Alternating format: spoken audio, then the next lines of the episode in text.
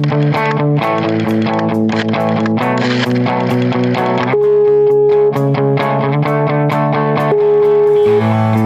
les habla Elisa Carrió y yo también escucho 2 por 1 ¿Está? ¿Me siguen?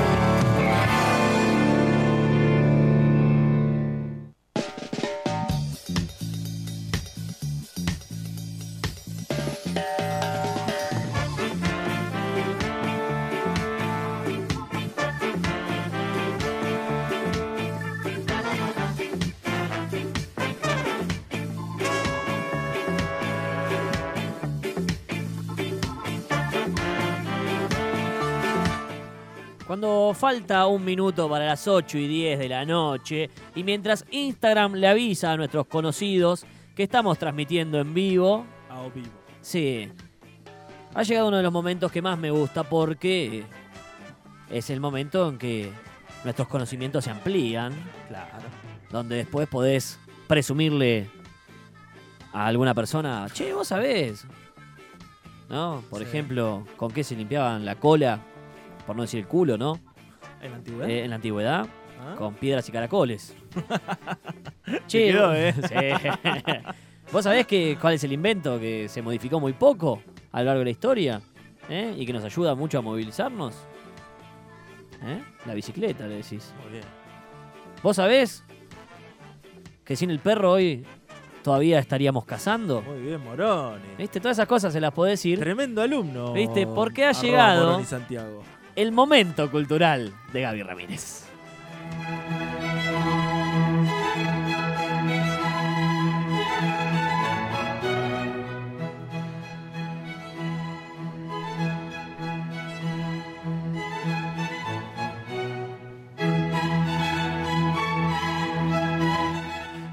Acá. Esto es para no olvidarme que el que tiene el poder en la radio o en los medios masivos de comunicación son los técnicos, Sí. no los que están detrás de la pantalla. Me clavó Gustavito, el flaco Marqués del otro lado. Pero vamos, eh, porque se ve que no quería o, o no quiere prestar atención a esta nueva clase, a esta Sí. nueva entrega. Me gustó tu de- forma de nombrarlo. El flaco Marqués. Marqués, sí, es eh, clave lo, del nombre. Eh, ac- eh, van, antes de empezar con la clase, eh, están empatando por penales Banfield y Talleres por la Copa Argentina. eh, y nada, están pateando todos muy bien los penales. Tendrían que verlo, por lo menos el Pipa y Wayne. Sí, Eh, Franco Gustavo- E3 ya se sumó a la clase a través de nuestro Instagram live, arroba ¿Franco? 2x1 radio E3, E3, ah, no, EH3. pues me interesa el apellido. Eh, Gustavo Flaco Marqués. Es importante el apellido. porque ¿Qué te dice el apellido? ¿De dónde? ¿De qué de la familia sos? familia, Tan, claro. tan- tan Sí. sencillo como eso. Hoy en arroba Gabito Ramírez pregunté muy eh, inocentemente qué nombre artístico te pondrías. Sí. Eh, quiero destacar el de Edu Romero, un amigo que puso Eddie Lover, la verdad que fue uno de, de- de los mejores. Este, no, no sabría bien ahora cuál, eh, cu- cuáles fueron de ellos, pero eh, muchas gracias a todos los que participaron. Eh, vamos a sortear al final del momento cultural. Un. Nada, mentira, no vamos a sortear a la gente. Todavía no me oficia la N como mi amigo eh, Santi. Yo te respondí y puse Juma.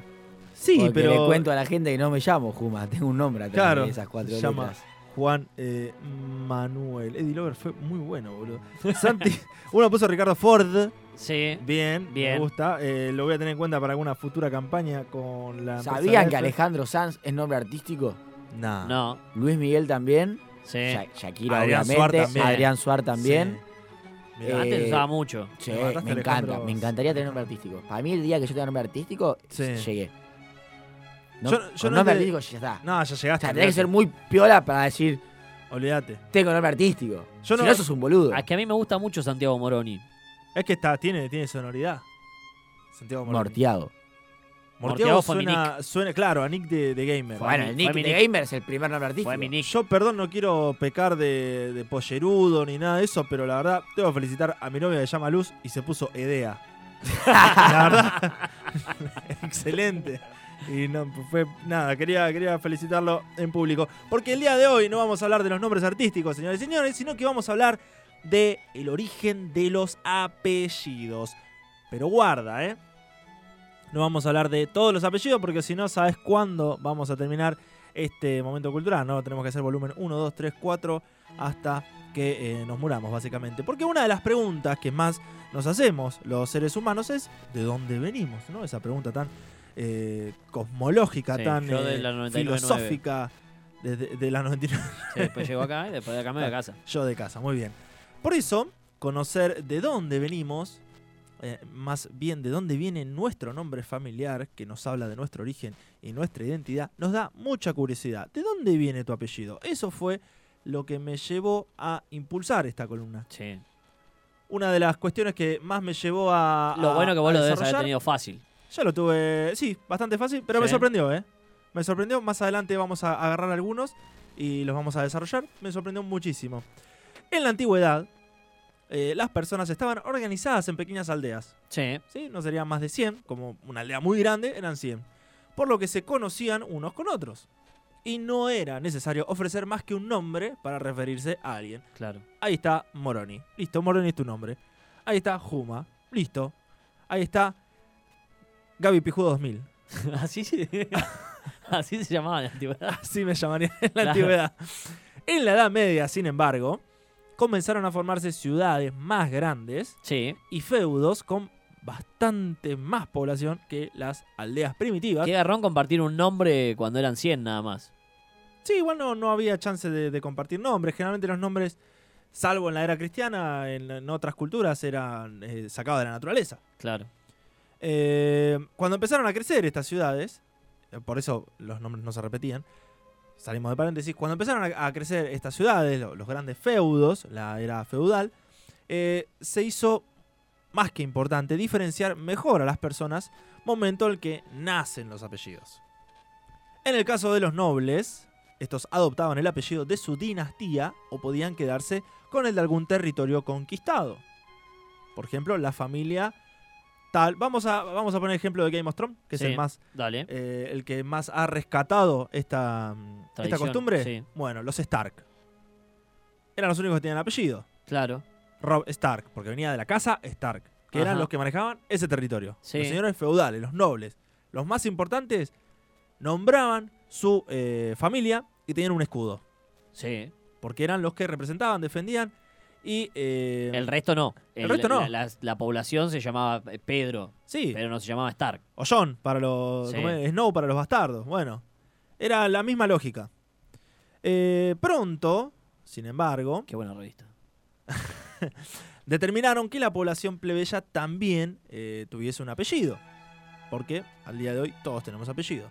Los apellidos no comenzaron en un solo lugar, sino que de forma espontánea o cuando un reino conquistaba a otro. A mí se me viene el de Jesús de Nazaret, ponele. Claro, porque era la que ciudad. Era la ciudad. Era Jesús, Porque por ahí había un. Jesús de otra parte. claro, de la Ferrer, Claro. con el personaje de, de Capusotto. Claro, estaba Claro. Jesús y Jesús de Nazaret. Es importante tener este dato. Los eh, apellidos comenzaron de forma espontánea Sí. y generalmente a partir de eh, la conquista de un reino hacia otro. Los apellidos correspondían al lugar de origen de la persona, como bien decías vos, Jesús de Nazaret, Tales de Mileto. Sí. eh, bueno, se me ocurren. eh, bueno, los más, más, más, más, más grosos como Sócrates, Aristóteles, y eso no tienen. Eh, Tomás de Aquino, Claro. es la ciudad. eh, qué sé yo, eh, Franco San Francisco de, De Asís, ¿entendés? Es sencillo. Eh, correspondían ni bien al lugar de origen, a su oficio, o de la sota. de la sota, de basto, eh, o bien a características físicas distintivas. Juma, el hijo del Colo, por dar un ejemplo. Así. Juma, el herrero. Así. A medida que los imperios comenzaron a descubrir y conquistar nuevos territorios, impusieron el uso De de, ahí viene apellidos. Daniela, ponele Daniela. Herrero. Muy bien, sí, de ahí viene. Impusieron el uso de apellidos en la población aborigen del lugar, nativa del lugar. En el caso de los esclavos se hizo lo mismo. Su amo era el encargado de otorgárselos. Muchos apellidos que llegaron al día de hoy a nosotros en realidad vienen de los amos de ex esclavos Sí. que los marcaban y encima decían eh, Santiago psh, Gabriel. Y Gabriel era tu apellido. Mi apellido. Muchos apellidos de nombre común es porque tienen un antecedente eh, de esclavos. Si eh, te cruzas con una persona que tiene un apellido de nombre común, Sí. Su pasado fue Por esclavo. ejemplo, yo conozco a Brian Pedro. Pedro, seguramente Pedro es el apellido, ¿no? Su el segundo apellido, sí, nombre. sí, seguramente uno de sus an- a- ancestros fue esclavo de algún Pedro. Mira. Dato muy loco. Eh, muchos apellidos fueron traducidos de un idioma a otro o sufrieron pequeñas modificaciones para hacer- hacerles parecer eh, originarios de otro lugar y no sufrir discriminación. Más adelante lo vamos a desarrollar. Vamos a poner una consigna clave en lo que va a ser de acá en adelante eh, la columna. No vamos a hacer un estudio genealógico en esta columna, pero sí nos vamos a enfocar en la lingüística de los apellidos. Bien, No de dónde viene, sino qué significan. claro. Específicamente la de los apellidos del idioma español más comunes, porque fuimos colonia española, Y lo entendemos. lo entendemos, y eh, la mayor influencia cultural es española, si bien tuvimos una gran inmigración italiana, la que sienta las bases de la cultura argentina es la española. A la disciplina que estudia los nombres se la conoce como onomástica. Y no siempre se ha usado eh, los nombres familiares en Occidente. Los romanos lo pusieron de moda a los apellidos, pero dejaron de usarse durante la Edad Media y solo resurgieron hasta el Como final Gerardo de esa época. Gerardo Romano. Romano, muy bien. Algo que a vos le hace fácil porque estás detrás de, de- del Instagram Live, ahí en arroba 2x1. A mí yo salgo con boludo riendo. No, no, tenés razón, tenés razón, pero no sabía que Gerardo Romano había puesto de moda los apellidos familiares. No, no. La mayor parte de las culturas euro- europeas usan solo un apellido, que es el del padre, Sí, como nosotros, que usamos el apellido de nue- eh, sí que ahora está paterno. cambiando bastante. Está ¿eh? cambiando, sí, a partir de 2015. Pero, por ejemplo, en Papúa Nueva Guinea, la costumbre es al revés. Se hereda el apellido de la madre. ¿Por qué se utiliza primero el apellido paterno y luego el materno? Bueno, no siempre fue así. Y fue hasta la fundación, estamos hablando de las costumbres y eh, las leyes españolas coloniales, que fue el, el tema del apellido Sí. paterno. Incluso también el materno, O sea, porque antes, muchos- antes heredabas el materno. en un momento en España, solo los españoles, los que tenían la ciudadanía española, los Sí. españoles nacidos en España en época colonial, tenían doble apellido. Ajá. De ahí las grandes, la gran tradición de que las grandes familias eran, eh, no sé, yo doy mi ejemplo, mis dos apellidos, Ramírez Gómez, viste que son Claro. dos apellidos compuestos. Sí. Viene de esa tradición, que fue fundada en el registro civil durante el reinado de Carlos eh, III. Bueno, hay una película española, que Sí. fue una de las más populares, que se llama Ocho apellidos vascos, Ocho apellidos vascos. donde uno de los requisitos para ser buen vasco era tener ocho apellidos. Los dos de la madre, los dos del padre, los dos de las abuelas, no sé, una cosa, un quilombo así. Oh, mierda. Eh, y Mirá. el protagonista que no es vasco tiene que tirar un... o sea, se hace pasar por vasco y tiene que tirar un millón de apellidos por tirar, digamos. Claro. Hasta pegarle a ocho. A 8. No, no la vi, mirá. Y te iba a decir que sí, lo- los vascos. eh, no me sale la palabra en este momento. eh, agregaron, eh, dieron. No me sale la palabra. ¿Qué, qué dieron? Hicieron mucho por Sí, los apellidos sí. como se usan ho- hoy por hoy, Mira. porque fueron los que más conservaron las tradiciones romanas. Ah, mira. Bueno, dicen Eh, que es no una, la comunidad cerrada. Sí, sí. Pero bueno.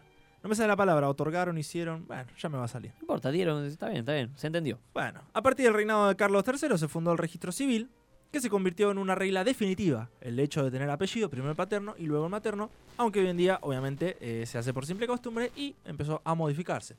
Los apellidos de origen español es probable que se hayan usado por primera vez entre los siglos X y el XIII, ya que fue, eh, fueron necesarios llevar registros más precisos sobre las rentas, impuestos o diezmos. Imagínate, si en un reino había 10 Pedros, ¿no? Como Sí. recién decías vos. Eh, se vuelve un verdadero quilombo de organización eh, cobrarle a los 10 Pedros. Claro. Eh, me pagó Pedro. ¿Qué- ¿Cuál Pedro? Ahí empezó el problema. No, Pedro. Ah, pero también está Pedro. Ah, pero a mí me pagó Pedro a la mañana. Y el otro Pedro dijo que a la noche me pagaba. ¿Pero qué Pedro te pagó? Bueno, los notarios y escribanos eh, adjuntaban el nombre propio de las personas, Pedro, y el nombre de su padre, Pedro el hijo de tal. Ahí empezaron las, eh, las pequeños Claro, apellidos, Es más común. nombre de su padre, la profesión, si no tenía padre, Claro. la casa de donde venía, Ajá. que puede ser, por ejemplo, mi apellido Ramírez es de una casa. Había un señor feudal que a todos sus vasallos, a todos sus plebeyos, pertenecían a la casa Ramírez, entonces ellos eran eh, Santiago de la casa Ramírez. Santiago Ramírez. Entonces heredabas el apellido de la casa. De la casa, claro. O hasta el apodo por el que eran conocidos. De ahí viene, como tenemos una amiga en común, el apellido viejo. Ah, mira. Viene de, de un rasgo. Claro. Viejo. Bueno. En el caso de las personas de origen judío, Sí, que tienen apellidos españoles, como Simón, que su familia es judío. que es su familia judío, ¿cómo te das cuenta de un apellido español que es de ascendencia judía? Porque no termina en Z, termina en S. Gómez con S, Gutiérrez con Claro, no todos los judíos son eh, Son judíos conversos. eh, eh, Weinreich, ponele. eh, No, no. Pueden ser Fernández. Claro, porque los que estaban bajo el poderío de la corona española, en Sí. su mayoría por la fuerza entre los siglos XIV y XV, tuvieron que abandonar y españolizarse. Ah. Pero el mismo registro les obligaba a llevar una marca Sí, que no, eras, no terminabas con Z, sino con S, para saber que vos eras judío, aunque te habías convertido al cristianismo. sí, sí. Muchos fueron orillados a cambiarse de religión e identidad, otros lo hicieron para esconderse y evitar ser perseguidos porque eh, durante un tiempo fue eh, prohibido Claro. ser judío. En España, salvo algunas as- eh, excepciones más modernas, tirando a los últimos años, no existen apellidos hebreos. La práctica de la religión judía era considerada un delito. Otros que fueron perseguidos a causa de su origen y apellido fueron los gitanos, que sufrieron los efectos de una campaña antigitana a finales del siglo XVI. Eran repudiados dentro de la sociedad española y esto los llevó a ocultar cualquier rastro de su origen y usar apellidos en español. De hecho, bueno, la palabra gitano en realidad deriva de egiptano, donde, ya creo que lo conversamos alguna vez, se creía que venían de ahí, de Egipto, pero en realidad vienen de Europa eh, oriental. Por eso cuando vamos por Jara, Sí. preguntarle a cualquiera de la comunidad gitana cuál es su apellido, y su apellido va a ser de origen español. La tradición rusa, acá nos estamos yendo un poquito de nuestra cultura, eh, es que después de tu nombre de pila uses el nombre de tu padre y al final el apellido de tu padre. Por ejemplo, si te llamas Sofía, sí. mujer, y tu padre se llama Iván Pavlov, vos te llamarías Sofía Ivanova Pavlov. En muchos países asiáticos, donde la pertenencia al clan es mucho más importante que el individuo, se lleva primero el nombre familiar y luego el personal. Por ejemplo, Miyamoto, que es el clan, Sí. y el nombre Shigeru. Por ejemplo, para referirnos a la familia Miyamoto. Claro. Primero se llaman por el apellido y luego por el nombre. Aunque al hablar de ellos en español, los damos vuelta para entendernos mejor. En Argentina, por ejemplo, a partir del 2015 se puede elegir cualquiera de los dos apellidos materno-paterno como inicial. Esto gracias a la modificación del artículo 64 del Código Civil y Comercial, donde podés elegir o el materno o el paterno o ambos en el orden que quieras. Claro, eso está muy bueno, porque también pasaba muchos casos donde por ahí se separaban Claro. y el papá nos hacía cargo, digamos. Y se cambiaban. Sí, se terminaban cambiando el apellido. Claro, Conozco varios, varios de esos casos. Bueno, a Tevez le pasó. Carlitos Tevez, que en realidad Tevez es el apellido de su tío. claro. Entonces él. eh, No, no, pero a veces llevaban el apellido de su padre, habían sido criados por su madre, y decían, no, loco, yo quiero tener el apellido de mi vieja. Claro. El momento de registrar a un recién nacido, al momento, sin embargo, no todos los nombres y apellidos provienen de la herencia de los padres a hijos. Existen casos donde se obtiene, se obtiene de manera distinta, como con los aztecas, quienes sostenían un nombre a partir del símbolo del día en que nacieron. Si naciste el octavo día del mes del venado, te llamarías Ocho Venado. Santiago Chovenado, mucho gusto. Santiago Ocho Venado. Después, bueno, llegaron los españoles y bautizaron a diestra y siniestra a quienes Sí. pudieron. Por eso hoy son escasos los apellidos de origen nativo. Los indígenas durante la conquista de América recibían los nombres y apellidos de sus amos españoles o de algún santo que festejaran ese día. ¿Qué día naciste? Tal día. Ah, es el día de tal santo, así que te llamas de esa manera. ¿Naciste el 7 de agosto? Bueno, te vas a llamar Cayetano, por San Cayetano. Muchos heredaron los apellidos al ser descendientes de, de esos indígenas con nombres castellanos. Y como dijimos al principio, se fueron perdiendo esos nombres y se fueron arrastrando los nombres impuestos. Hasta hace muy poco, en muchas de las culturas occidentales, las mujeres solían cambiar su primer apellido por el de su esposo. Sí, Tradición que en Estados Unidos e Inglaterra aún se preserva esta como costumbre. Janina La Torre, por ejemplo. Claro. Los apellidos pueden decir quiénes fueron nuestros ancestros, a qué se dedicaban o dónde venían, por eso se han clasificado en diferentes tipos. Acá sí ya nos vamos a meter con apellidos y de dónde vienen. Me encanta. Tenemos los apellidos toponímicos, los de oficios y profesiones, los de cualidades, eh, los de fechas y los apellidos patronímicos. Vamos a empezar por los toponímicos, Sí, que son los que indican el lugar de origen de tus ancestros. Bien. Por ejemplo, acá ya vamos a empezar a tirar apellidos. Castellano sí, o castellanos, que es de Castilla, España. Igual que Castillo Torres, también hace alusión a la misma región. Navarro y Navarrete, lógicamente, vienen de la provincia de Navarra. Posiblemente región en las montañas o ribera del río, depende a quién le preguntes eh, de dónde viene esa traducción. Aranda, no Arana, es otra provincia española, es el nombre de un río, igual que Ávila, y por lo tanto Áviles, que es de Ávila, Lucho. y el apellido Dávila es contracción de Ávila, Brenda. Brenda. Una conocida mía. Valderas Sí. es una localidad española. Su nombre probablemente viene del latín Vale Ferax, que significa valle fértil. Moreno Sí. viene de Maurus. Mariano. Maurus. Así se le llama a quien venía de Mauritania al norte de África, Moro. ¿Hay moros en la costa? Bueno. Salazar viene del euskera Luciana. Sala Sahar, que significa antiguo caserío. Santillán La Tota. es un pueblo español cuyo santo patrono es San Julián o Saint Julián. Sí. Entonces cuando se acorta, Santillán. Una castañeda, Me cagaste. Manuela Castañeda, Ah, ahí está. es un bosque de castaños. Avellaneda, Bueno, como cacho. claro. Avellaneda es un castaña, no castañeda. No, bueno, pero. Ah, puede ser es lo mismo, sí. Podría venir de esa zona. Avellaneda, que es de un bosque de avellanas. Sí. Cárdenas es un lugar donde hay. Chango. de donde viene el apellido Figueroa o Higadera, hacen referencia a un lugar donde crecen higueras. Una estrada, ayer fue el día del profesor, es un camino. Juan Manuel. No, Juan. Juan Manuel Estrada. Juan Manuel Estrada, está Con este nombre se denomina cierto campo en España. Esos, esa silueta natural que se arman los caminos, los senderos, sí. se les dice estrada. Otro apellido sencillamente describen la topografía del lugar. Montes, ribera, hoyos, prado, peña, valle, soto. O, eh, o sea, un terreno arbolado a la orilla de un río es similar a Ibarra. Aníbal. Aníbal Ibarra. Soto también viene, que preguntaba Juma. Que surge de una palabra de origen vasco que significa valle o ribera. ¿Ves? Los vascos Está bien, la zona. de- depende de la zona donde vivías, Claro. era el apellido que. Nosotros por- probablemente podríamos haber sido pampas de apellido Claro. por venir de esta zona. Porque por ahí en- en esos pueblos no tenían ni nombre en esa época. No, no, no. Se llamaban ellos de una manera y otros Claro. lo llamaban de otra manera. Este viene de. Rojas, una localidad en Burgos, llamada así por el color rojizo de sus tierras. O Zúñiga, te cagué. Sí, o Sabrina. Zúñiga, dale. No, no, no tengo. De la provincia de Navarra llamada Zúñiga, que es en euskera, quiere decir campo inclinado. Valdés surge de un municipio asturiano que toma su nombre del valle de Valle de Esba, Sí, Esto dio lugar a Valdesba y posteriormente se acortó a Valdés. como Guillermina. Beas, con plaza larga, con plaza Bea, con B larga, Sí. puede ser derivado de la palabra latín vías o camino. Ajá. También se dice que proviene de Vegas, como las Vegas, Sí. que son los terrenos llanos y fértiles.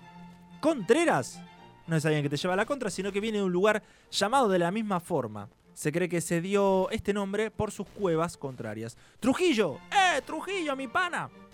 Originario de la ciudad con el mismo nombre en España. Ajá. Esa ciudad eh, se llamaba originalmente Turgalium en latín y nadie sabe qué significa al día de hoy. Porque fue fundada por romanos y bueno, se perdió el significado. Montoya era de una Mono. aldea de Álava, España. Sí. La palabra Montoya puede significar sitio de pastos. De León, Ponce de León. Alguien que viene de la ciudad española León, por cierto, esta ciudad no se llama así porque hubiera grandes felinos, en España no hay leones, sino porque se, hace, eh, se había asentado una legión romana Ajá. y la palabra cambió de león a león. La Legión. E- Exacto. Cambiamos de categoría, oficios y profesiones. Me encanta. Estos apellidos indican a qué se dedicaba todo ancestro. Sí. Pintor, alcalde, barbero, caballero, carpintero, coronel, herrera, herrero, ferrero. Recordemos que en el español antiguo la H y la F se pronunciaban de manera... La H se pronunciaba como F. Sí. Guerrero, marino, zapatero, romero del italiano se refiere a un viajero religioso que iba a Roma o a la planta aromática del mismo nombre. Bautista, también encontrado como nombre propio, proviene del griego baptist, o sea, el que bautiza. Padilla probablemente tiene que ver con la palabra griega paideia, que quiere decir instructor, enseñante. Rosas, como Juan Manuel, Sí. es el mismo que Rosa o Reza, con S, puede hacer referencia a apodos que tuvieran que ver con el sustantivo rosa, de la rosa, de la palabra rosa. Sí. Chávez Sí, como Julio. tiene dos posibles orígenes. Del portugués, eh, que significa llaves, o de una variación de Shabbat, sábado, para los judíos. Román viene del latín romano, nativo de Roma. Ceballos viene del lema es ardid de caballeros, cebalos, ceballos, Sí. cebarlos, para vencerlos. O sea, cebarlos, poner un cebo o senuelo. No sé, eh, dicen que viene de ahí, no sé qué historia habrá atrás de ese apellido. Cualidades, otra característica. Sí. Al parecer estos apellidos surgieron de apodos que describían una característica que distinguía a la persona. Bravo o valiente, Como Johnny. calvo, Como Carlín. cano, no el de Mortal Kombat. Castaño, rojo, rubio, blanco, prieto, crespo o de pelo rizado. Delgado, delgadillo, obeso. Hay un apellido que es Un obeso. apellido beso. Mira. Bello, hermoso, hermosillo, leal, lozano, Como Verónica. de apariencia juvenil o viejo. Como nuestra amiga Valentina. Sí, le mandamos un saludo. Otros apellidos, eh, que están en España justamente, buscando Sí. el origen de, sus, eh, de su apellido. Otros apellidos eh, refieren fechas importantes. Ramos, con origen en el Domingo de Ramos. Asensio, proviene del latín ascensus, referente al día de la ascensión de Jesucristo. Apellidos patronímicos, y ya con esto vamos terminando, son los que se derivan del nombre del padre y son los más comunes en español. Los apellidos más populares suelen ser patronímicos. Si tu apellido termina en EZ, Sí, IZ o hasta OZ, sí. eh, significa esta terminación hijo de. Excepto en los casos de Quirós, que es derivado de Quiroga, y Albornoz, que es una prenda de vestir de origen árabe. Por ejemplo, Álvar- Álvarez, Sí. hijo de Álvaro. López, hijo de Lopo, que Lopo significa lobo. González, hijo de Gonzalo, a su vez viene del germano Gonsalvus, dispuesto a luchar. Muchos nombres patronímicos vienen de origen germano. Estamos hablando de la región más eh, este, hacia el este, de eh, la España. Gómez, hijo de Gomaro o Gumaro, que significa hombre del ejército. Hernández, O sea, ya hay una combinación de una cualidad con un hijo de. con hijo de, claro. Hernández, aparte todos tienen origen germano. No, eh, cualidad no, perdón. eh, profesión. una profesión. Todos tienen mucho origen germano, origen bélico. Claro. Hernández, hijo de Hernando o Hernán, también es germánico y, como no, también tiene que ver con la guerra, guerrero audaz. Mira. Fernández tiene el mismo origen que Hernández. Del español antiguo, la H, como dijimos hace un rato, sonaba parecido a la F, cosa que arrastraron eh, los portugueses. Claro. Y después depende de cómo te escribían, era una o la otra. Claro. Martínez, hijo de Martín, eh, que es, bueno, este es de origen latín, Martín. Martín está relacionado con Marte, dios de la guerra. Pérez, hijo de Pere, Pero o Pedro, del griego Petros, que significa piedra. García no termina en EZ, pero también es patronímico, sería hijo de Harst, y viene del vascuense Herst, que significa oso. Aunque bueno, hay cierta discusión al respecto. Ramírez, Sí, mi hemos casa, llegado. mi familia, hijo de Ramiro. Esto no lo toqué, está así, lo encontré en varios lugares. Hijo de Ramiro, que en germánico significa sabio consejero. Mirá, el momento cultural por un sabio consejero. Para vos.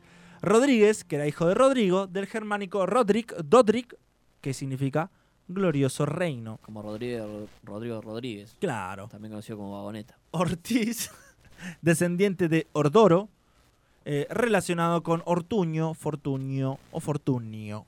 Significa fuerte. Sánchez, Sí. el hijo de Sancho, que a su vez significa santo. Muñoz y Muñiz, vástago de alguien con el nombre vascuense Muño, que significa colina, Mirá, como el... hijo de la colina. Velázquez, Alicia. hijo de Velasco, de la euskera Velaz, halcón, o de Velasco, pequeño cuervo. Y Velasco también eh, se usa como apellido. Suárez, hijo de Suaro o Suero. eh, bueno, hay muchas teorías de su significado. Lo más probable es que venga del latín sutor, costurero o zapatero, o del vasco suart os, hijo de herrero. Antes era Suárez con X, Sí. y por ello existe hoy en día Suárez con S y Juárez con J, pero tienen el mismo origen los dos.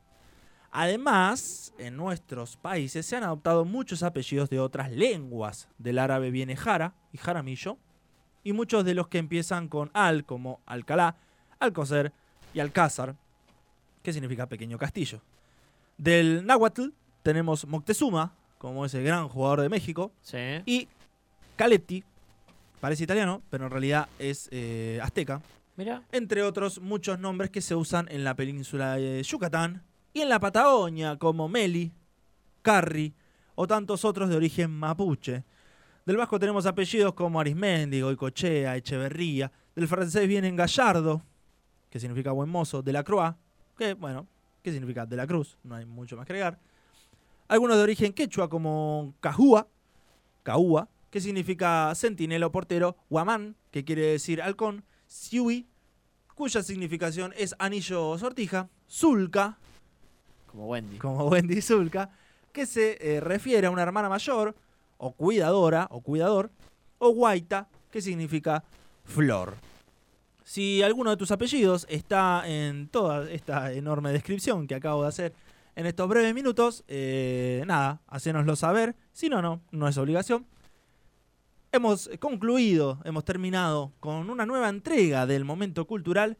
Les ha hablado Gabriel Ramírez, de la casa Ramírez, hijo de Ramiro, en realidad de, Ricardo, nada que ver, en que en germánico significa sabio, consejero, y hoy les he traído un poco de sabiduría. Nos vemos el miércoles que viene.